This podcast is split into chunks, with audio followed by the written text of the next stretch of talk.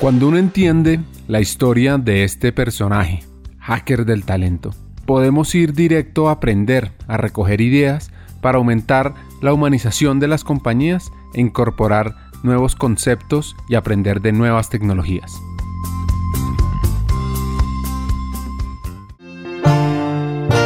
El otro concepto después de Nomad del que hablamos es Silver Surfer, que junta varias características. Sí, es, bueno, ese es una propia, diría que una evolución del concepto nomad, ¿no? Porque al final una es nomad, pero se va haciendo mayor, que es lo que hay.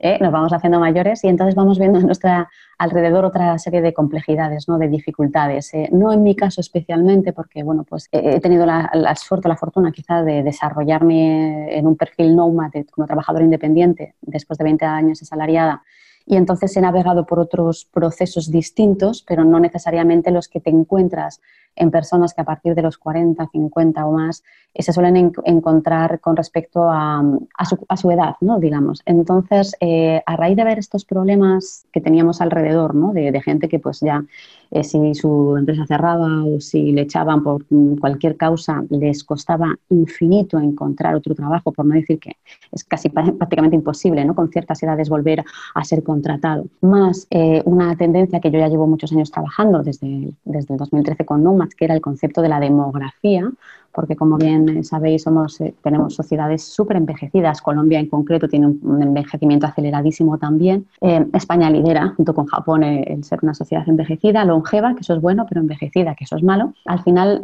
son tendencias que se juntan a, a, este otro concepto que es el edadismo, que es el hacer discriminación por cuestión de la edad, porque a partir de cierta edad te consideran que eres viejo para trabajar. Y de ahí pues surgió la necesidad, más otro concepto más, que es el de la silver economy, que ahora mismo es una economía emergente brutal que está generando cantidad de trabajo, pues se juntaron todos estos conceptos, ¿no? Y al final, pues el Silver Surfer lo que es es una persona que a partir de 40, y fijaros que pongo muy bajito la barra de edad, porque con 40 es súper joven, pero con 40, 50 o 60 años quiere seguir estando en la cresta de la ola laboral, pues se niega a estar en, esos procesos de invisibilidad eh, que la sociedad y las empresas muchas veces están eh, poniendo para ellos, ¿no? que es una barrera de invisibilidad brutal, y que además eh, se autogestiona y va virando también y transformándose eh, pues para ser un, surfeador ¿no? del presente futuro del trabajo con muchas competencias digitales.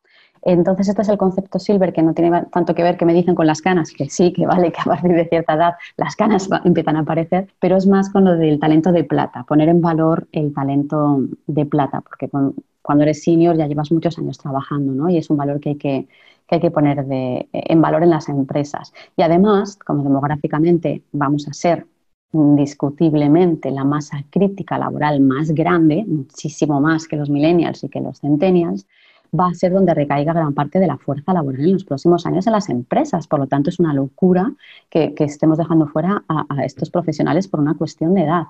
Y fijaros, o fíjate que no hablo tanto ni, ni siquiera de tener en cuenta de que con 60 años o 70 eh, tienes que seguir trabajando. Estoy diciendo de que las empresas tienen que hacer un proceso de age management o de gestión de la edad para tener en cuenta que nos va a tocar trabajar con personas de otro modo distinto de 80 en la organización. Es que es un cambio de mentalidad radical y estamos súper poco preparados para todo ese proceso. Evitar el edadismo, esa discriminación por edad, que puede ser que uno discrimine a la gente porque cree que por ser muy mayor no logra ciertas cosas o que también por ser muy joven tampoco logra ciertas cosas. Entonces, es fundamental diseñar estrategias de gestión de la edad. Una cifra que me impresionó con la que arrancamos cuando me encontré con su libro es que si tenemos 45 años nos queda el 67% de nuestra vida laboral.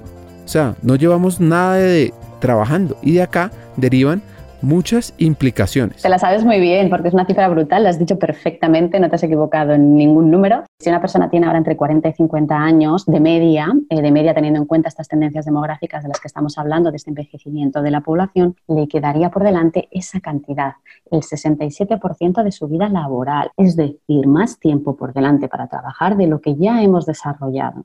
Es que es brutal. Eh, también es una cifra que te hace cambiarte el concepto porque tenemos que tener la conciencia de que no nos vamos a jubilar como lo han podido hacer nuestros padres o abuelos a los 65, 67 años. No es real, porque entre que tú te jubilas, pongamos 67, hasta que tú falleces, pongamos 80 y largos 90, que es cuando es nuestra edad de fallecimiento actual, nos quedan unos 20 o 30 años por delante de vida.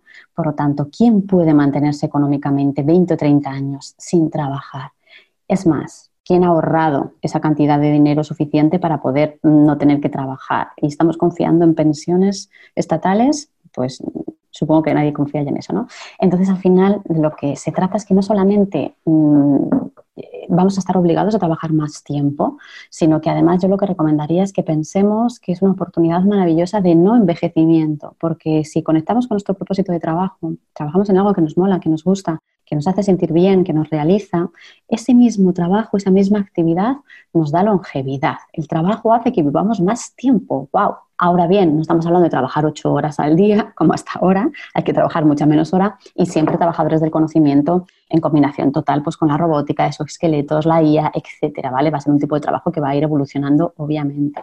Pero digo todo esto porque las empresas tienen que entender que el talento senior es con el que van a tener que contar mayoritariamente y que además es una aberración desprenderse del conocimiento de personas que están cognitivamente e incluso físicamente perfectas, perfectas. Y no lo sabemos, pero cuando las personas se jubilan es cuando se dan más índices de suicidio. Es que es tremendo, porque la jubilación es como si pusiéramos un fin, una especie de final de muchas cosas, ¿no? Es que nos desvinculamos casi de la vida porque al final muchas relaciones sociales, muchas cosas están pasando en el entorno de trabajo.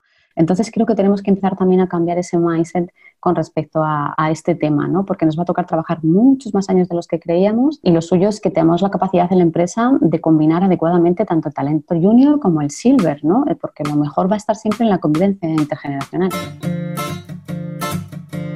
El trabajo hace que vivamos más tiempo.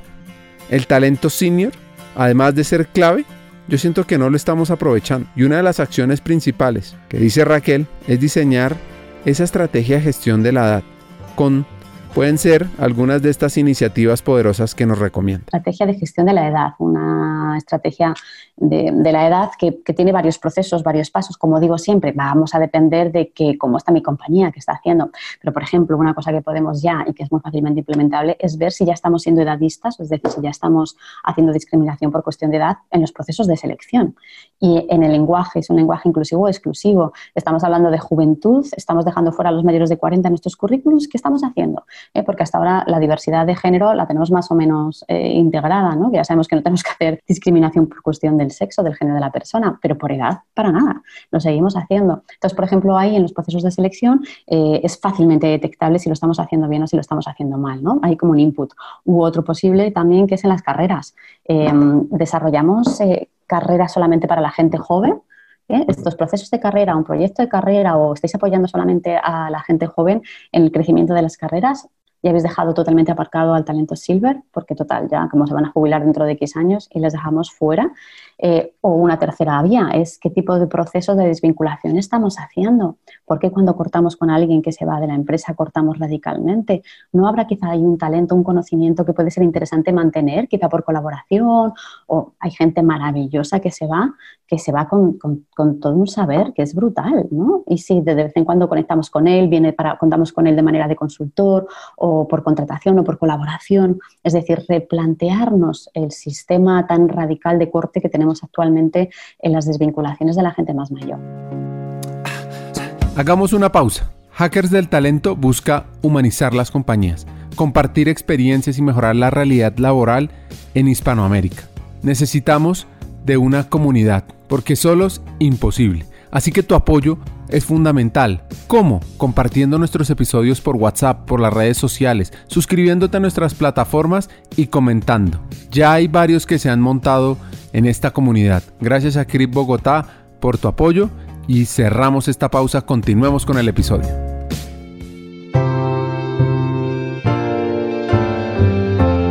La convivencia intergeneracional. Sino también la convivencia intergeneracional, ¿no? Es que nos hemos convertido en, sociedades que, no mezclamos a los mayores con los jóvenes. Entonces, eh, más allá de tus abuelos y con suerte. Entonces, eh, casi ninguno de nosotros puede contar amigos con más de 10 años o menos de 10 años de diferencia. Amigos, amigos. Es muy, muy difícil encontrarlo, ¿no? Entonces, algo está fallando ahí. Por lo tanto, si nosotros mismos en nuestras vidas personales no somos inclusivos con la edad, pues laboralmente tampoco lo reflejamos, ¿no? Entonces, es una labor, como digo, educacional y social también.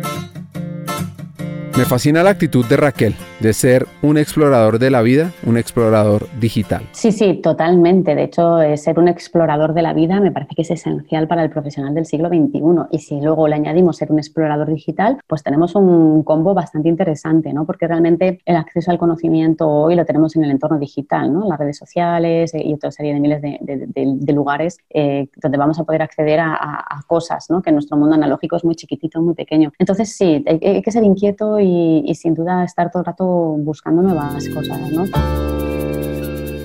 Aquí viene un mensaje final que nos deja esta periodista española. Hace muchísimo la pena la labor que están haciendo, porque al final lo que están intentando en sus transformaciones es hacer de los lugares sitios más humanos de trabajo y eso me parece que vamos que es la mejor de las realizaciones profesionales que se puede tener. Este episodio lo inauguramos por primera vez con un escritor, un influenciador en temas de talento en Hispanoamérica. Y Raquel me dejó varios aprendizajes. Aquí van los tres.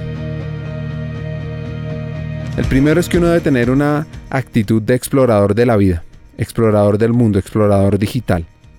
Lo segundo son los datos de longevidad que nos da Raquel, pero más que por los datos, por esa necesidad de trabajar desde ya por una estrategia de gestión de la edad, por aprovechar lo mejor de cada generación. Y por último, el tercer hack que nos deja es la importancia de leer, de aprender a aprender, de ser curiosos para ir más allá. Hasta un siguiente episodio.